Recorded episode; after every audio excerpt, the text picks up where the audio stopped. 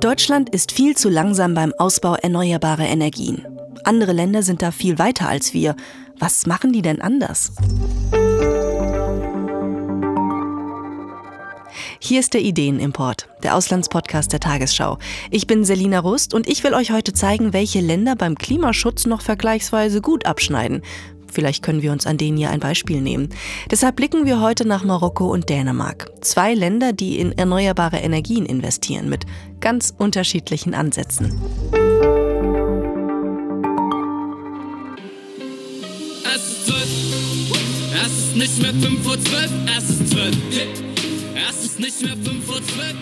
Wenn ich mich damit beschäftige, was ich viel tue, kriege ich richtig Angst, weil ich einfach das Gefühl habe, dass die Politik sich nicht kümmert und es es juckt die Leute nicht, weil sie damit nichts zu tun haben werden. Viele denken, wir wären traurig, wir sind aber nicht traurig, wir sind unfassbar sauer und äh, wir sind auch einfach wütend. Seit Jahren gehen junge Menschen auf die Straße und verlangen, dass Deutschland endlich mehr in Sachen Klimaschutz unternimmt. Denn da passiert bislang noch viel zu wenig, vor allem was das Thema erneuerbare Energien angeht. Beim neuesten Klimaschutzindex von Germanwatch, dem Climate Action Network und dem New Climate Institute steht Deutschland gerade mal auf Platz 16, sogar drei Plätze schlechter als im Vorjahr. Und warum? Weil wir immer noch viel zu wenig Wind- und Solarenergie produzieren. Da ginge noch so viel mehr und wir nutzen einfach nicht unser Potenzial. In einem anderen Land funktioniert das deutlich besser. Und ich rede dann nicht von einer großen, reichen Industrienation, sondern von einem Schwellenland in Afrika.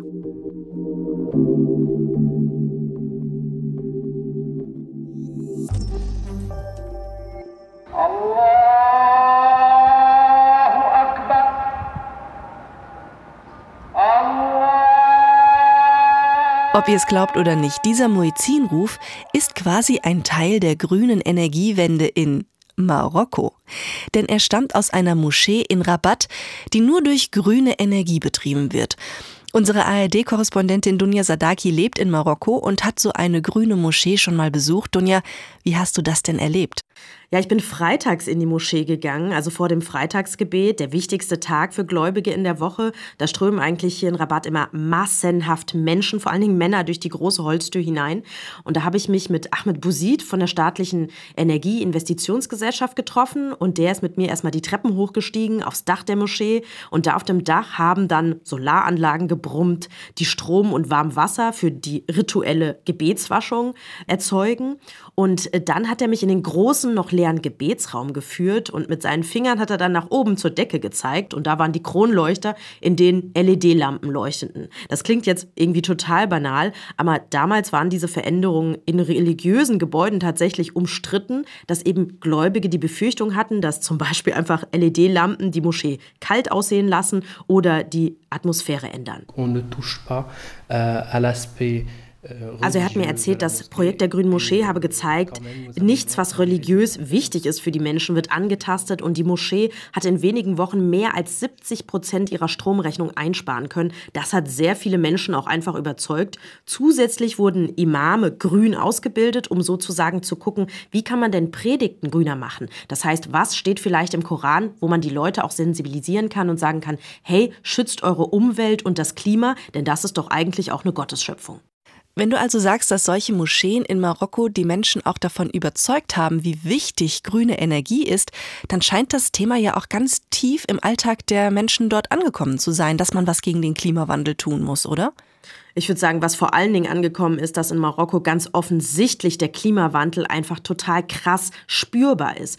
Zum Beispiel in diesem Jahr. Wir haben eine der härtesten Trockenzeiten in diesem Jahr gehabt, mit krassen Folgen wirklich, dass es zum Beispiel viel schwieriger ist, die Felder für Obst und Gemüse gut zu bewässern, sodass auch zum Beispiel Lebensmittel teurer geworden sind oder dass das Niveau der Staudämme total niedrig war. Und in vielen Städten gab es tatsächlich die Diskussion, ob man vielleicht den Wasserverbrauch runterschrauben sollte, um Wasser zu sparen. Das zeigt ja auch einmal mehr, wie wichtig es ist, über Klimagerechtigkeit zu sprechen, denn die Länder, die am wenigsten zum Klimawandel beigetragen haben, das sind oft die, die am meisten von den Folgen des Klimawandels betroffen sind.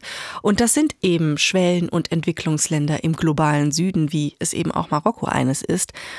Heißt das also, dass Klimaschutzmaßnahmen bei der Bevölkerung einfach auf eine viel größere Akzeptanz stoßen, weil die Menschen dort so viel stärker vom Klimawandel betroffen sind als in anderen Ländern? Ich würde sagen, eine komplette Akzeptanz in jedem Detail, überall, das ist nicht so. Aber was hier schon ist, es ist total politisch gewollt. Ganz von oben, vom König Mohammed VI., der hat schon vor über zehn Jahren die Energiewende zur Priorität erklärt und der genießt in Marokko in breiten Teilen der Bevölkerung ein hohes Ansehen. Und es ist wohl auch der Agenda dieses Königs zu verdanken, dass Marokko auch als Pionier in Afrika gilt, wenn es um die Einführung von grünem Strom geht. Und in der Verfassung von 2000 2011 steht nämlich drin, dass alle Marokkaner ein Recht haben auf Zugang zu Wasser und eine gesunde Natur. Das heißt, es ist ganz dringend, dass das Thema sozusagen politisch von ganz oben behandelt wird. Im internationalen Vergleich schneidet Marokko ja vor allen Dingen so gut ab, weil das Land so ambitionierte Zukunftspläne hat. Vor allem was die Nutzung von Wind- und Solarenergie angeht. Was macht Marokko da denn eigentlich genau? Ja, Marokko hat ambitionierte Pläne. Es hat sich schon vor Jahren das weltweit größte Solarkraftwerk der Welt buchstäblich aus dem Wüstensand äh, gestampft. Das äh, liegt jetzt im Süden Marokkos. An der 2000 Kilometer langen Küstenlinie Marokkos wachsen wirklich Windparks in den Himmel. Also Marokko hat massiv ausgebaut beim Thema Windenergie, Sonnenenergie, Energie aus Wasser. Auch übrigens mit jede Menge deutscher äh, Gelder. Und das neueste Projekt, das soll ab 2025 an den Start gehen. Da will Marokko nämlich grünen Wasserstoff produzieren. Und das Ziel ist, Marokko produziert mit seiner grünen Energie grünen Wasserstoff. Und dann will Marokko den auch noch exportieren, zum Beispiel eben nach Deutschland. Und das ist vor allem das selbst erklärte Ziel der marokkanischen Regierung gegen den Klimawandel, nämlich das zu schaffen durch eine möglichst CO2-freie Stromproduktion. Du hast ja eben den größten Solarpark der Welt angesprochen. Ich habe da mal Bilder gesehen. Das ist ja wirklich gigantisch, wie das aussieht. Kannst du uns gedanklich mal dorthin mitnehmen? Wie erlebt man das, wenn man in Marokko ist und, und diese Bilder sieht? Ja, vor Jahren waren Mitarbeiter unseres Studios bei der Eröffnung dabei. Also da kannst du dir vorstellen, du bist wirklich im Süden Marokkos in einer trockenheißen Geröllwüste. Die Erde ist rot, es ist relativ karg. Und auf einmal siehst du mehr als eine halbe Million Parabolspiegel, die im Wüstensand glitzern. Und das steht in der Nähe von Ouarzazate, einer Stadt im Südosten Marokkos. Da ist dann das Kraftwerk Nor. Und Nor bedeutet auf Arabisch Licht. Und dieses riesige Solarkraftwerk ist so groß wie hunderte Fußballfelder. Also man kann es eigentlich gar nicht sich richtig vorstellen. Unglaublich, echt. Ja, ja, und besteht aus vielen gekrümmten Spiegeln, die da Reihe und Glied nebeneinander stehen. Und in der Mitte ist sozusagen ein ganz großer Turm. Und auf den werden diese Sonnenstrahlen der Spiegel gerichtet. Und dort wird es dann super, super heiß, über 500 Grad. Und dabei entsteht dann Wasserdampf und der treibt Turbinen an, die dadurch Strom erzeugen. Und damals stand der Mitarbeiter ähm, unseres Studios auf dem Dach des Maschinenhauses. Da hat man dann diese Turbinen gehört und hat mit einem Mitarbeiter der äh, marokkanischen Behörde gesprochen. Und der hat dort nochmal das ehrgeizige Ziel der Marokkaner erklärt. Euh, Nämlich, dass Marokko bis 2030 über 50 Prozent seines Stroms mit erneuerbaren Energie produzieren will, denn Marokko musste und muss viel Strom importieren, weil es eben kaum eigene Ressourcen gibt. Wir wollen ja in diesem Podcast auch überlegen, was können wir uns von anderen Ländern abschauen. Und ehrlicherweise ist das ein Projekt, das sich nicht so wahnsinnig gut auf Deutschland übertragen lässt, weil wir einfach nicht so wahnsinnig viele Wüstenflächen bei uns in Deutschland haben. Und auch nicht so viel Sonne. Ähm, und auch nicht so viel Sonne, genau. Aber deshalb haben sich die Deutschen ja überlebt, mit den Marokkanern zusammenzuarbeiten. Wie genau sieht denn diese Kooperation aus? Ja, Marokko und Deutschland haben schon lange eine Energiepartnerschaft. Marokko hat auch für das Solarkraftwerk übrigens viel deutsches Geld erhalten. Und das jüngste Projekt ist die deutsch-marokkanische Wasserstoffallianz, wo Marokko ab 2025 grünen Wasserstoff produzieren möchte und dann einige Zeit später, ab 2030, auch exportieren will und natürlich dann in den Norden nach Deutschland.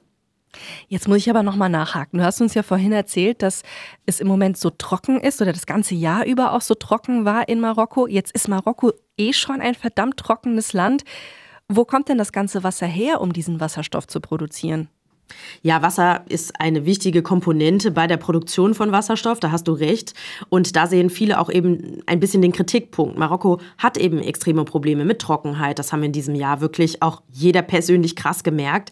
Äh, und da machen sich die Leute Sorgen, dass Marokkos Ambitionen und vor allen Dingen auch dieser Energiehunger aus Europa dazu führen könnte, dass durch die Wasserstoffproduktion in vielen Regionen der herrschende Wassermangel vielleicht noch verstärkt werden könnte.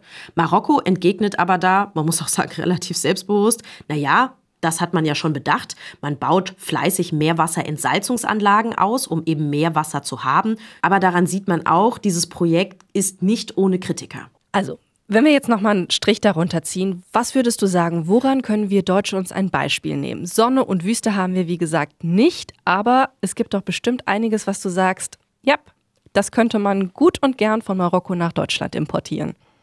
Ich glaube, das Beispiel Marokko zeigt, dass es vor allem beim bei Sachen Energiewende um einen politischen Willen geht und den braucht es einfach.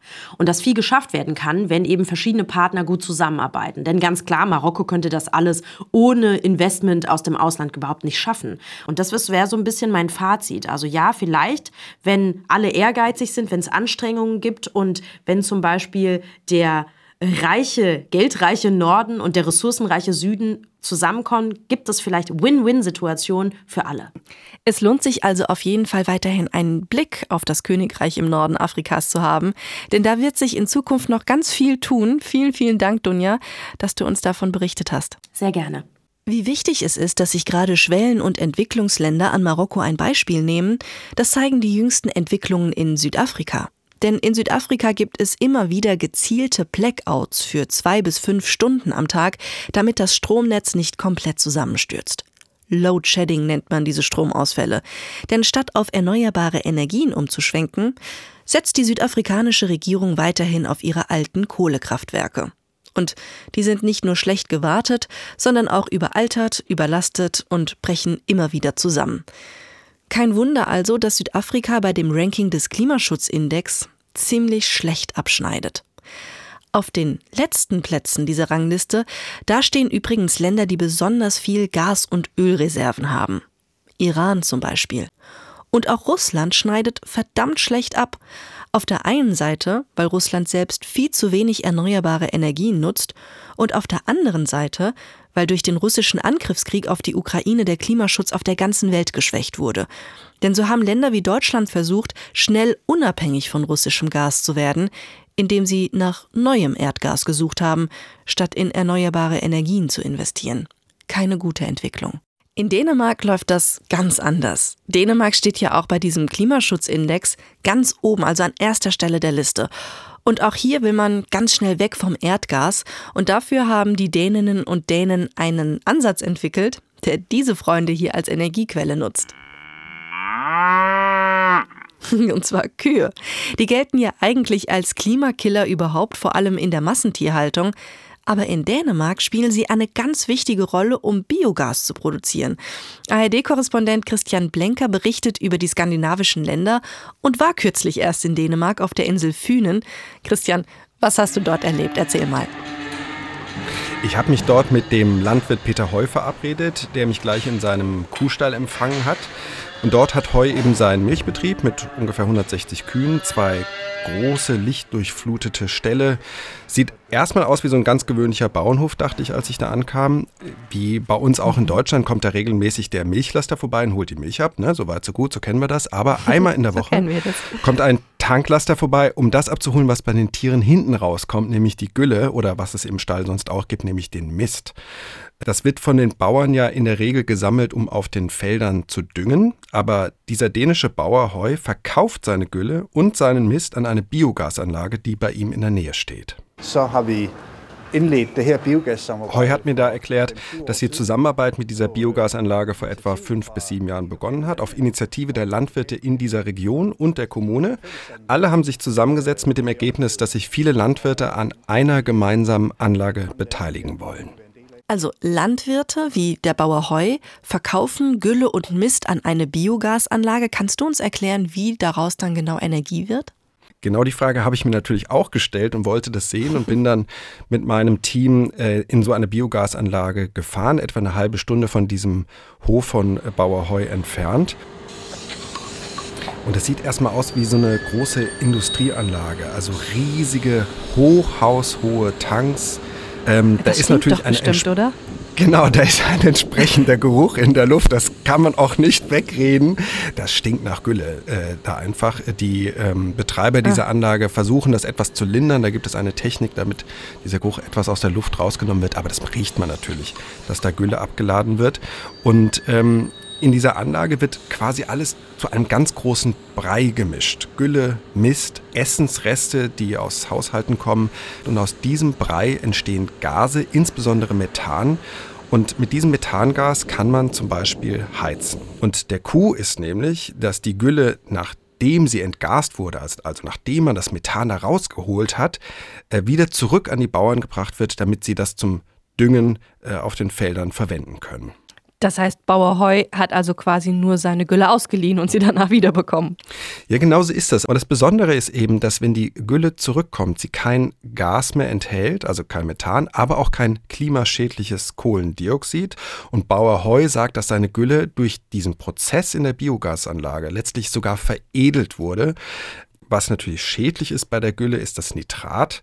Wenn man das ausbringt, das bleibt durch den Prozess drin, aber eben die äh, klimaschädlichen äh, Gase wie Kohlendioxid sind entweicht und eben nicht mehr in der Gülle, wenn sie zurückkommen aus der Biogasanlage. In Deutschland gibt es doch auch Biogasanlagen. Was machen wir denn anders als die Däninnen und Dänen? Genauso ist es. In Deutschland gibt es sogar ziemlich viele äh, solcher Biogasanlagen, über 9000. Und ich wollte eben wissen, was ist denn eigentlich der Unterschied zwischen Deutschland und Dänemark und habe mich mit äh, dem Sprecher von Nature Energy verabredet, Lars Kaspersen. Äh, Nature Energy ist der Marktführer in Dänemark. Die bauen ziemlich, ziemlich große Anlagen. Aus Deutschland äh, kennt man das eher so, dass Landwirte kleinere haben, manchmal sogar zum Eigenbedarf oder in einem ganz, ganz kleinen Gebiet. Und der ganz große Unterschied, das sagte mir Lars, sei, dass man eben nicht auf die Kleinstanlagen setzt, sondern auf Riesenanlagen und die gesamte dänische Gesellschaft mit ins Boot holt. We have been doing uh, producing the green gas na, uh, also da erklärt er mir Großdenken. Äh, er hat mir erzählt, sie würden grünes Gas im großen Stil produzieren. Mit dieser Anlage, die wir da gesehen haben, können sie 20.000 Haushalte versorgen und das nur mit Energie, die aus reinem Abfall gewonnen wird. Man muss in großen Dimensionen denken, sagt er, dann könnte man das auch in Deutschland schaffen. Also, Größe, das ist der eine Unterschied. Und es gibt noch einen. Äh, Lars hat mir ein grünes Rohr gezeigt auf dem Gelände dieser Anlage und dort wird das Biogas direkt in das dänische Energienetz eingespeist, also direkt vor Ort. Und äh, schon jetzt ist der, der Biogasanteil im dänischen Gasnetz bei ungefähr einem Drittel. Alles aus Gülle, Mist und Essensresten hergestellt. Es gibt ja aber noch einen Unterschied, wenn wir Deutschland und Dänemark vergleichen, was die Biogasanlagen angeht, weil wir in Deutschland nutzen ja vor allen Dingen Energiepflanzen wie Mais, um Biogas herzustellen und bauen diesen Mais auch extra an. Warum machen die das in Dänemark denn anders?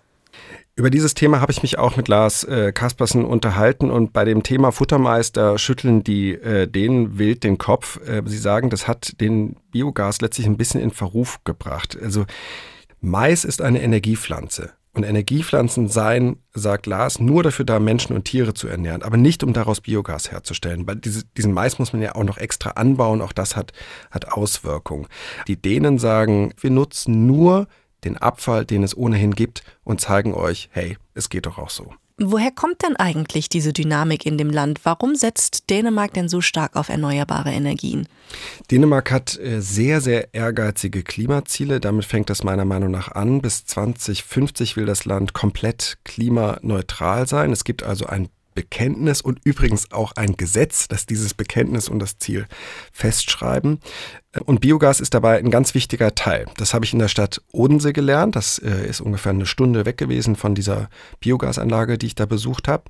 Ähm, und in Odense ist die Süddänische Universität. Und an dieser Uni setzen sich sehr viele Wissenschaftler eben auch mit dem Thema erneuerbare Energien auseinander. Und ich habe mich mit Henrik Wenzel äh, verabredet, ein Professor dort. Den habe ich getroffen, kam mit einem gemütlichen Pulli an, ganz dänisch entspannt, so wie ich das da oft erlebe, wenn ich in einem Land unterwegs ist. Und er ist sich sehr sicher, sicher, dass Dänemark diesen grünen Wandel in den nächsten Jahren schaffen kann.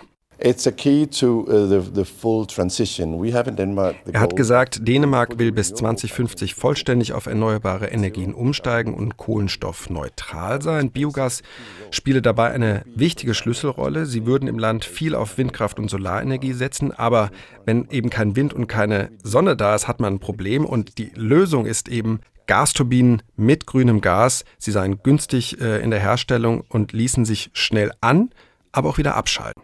Also eine Art ausgleichender Faktor, wenn die Windkraftanlagen nicht betrieben werden können. Und Dänemark hat auch Windkraft massiv ausgebaut, insbesondere offshore, also weit draußen auf dem Meer. In den kommenden zehn Jahren soll eine Windenergieinsel in der Nordsee entstehen, auf hoher See mit hunderten Windrädern, das größte Infrastrukturprojekt in der dänischen Geschichte. Und auch in der Ostsee wird die Windkraft ausgebaut. Bis 2030 soll die Offshore-Windkapazität versiebenfacht werden. Und auch Deutschland hat was davon. 4,5 Millionen Haushalte sollen damit künftig versorgt werden können. Wenn du Dänemark jetzt mit Deutschland vergleichst, siehst du dann da auch viel verlorenes Potenzial bei uns Deutschen, wenn es darum geht, erneuerbare Energien zu nutzen? Dänemark ist ein kleines Land äh, mit sechs Millionen Einwohnern, aber wenn ich mich dieser Frage annähe, finde ich immer, es, finde ich es immer spannend, welche Faktoren zum Erfolg führen.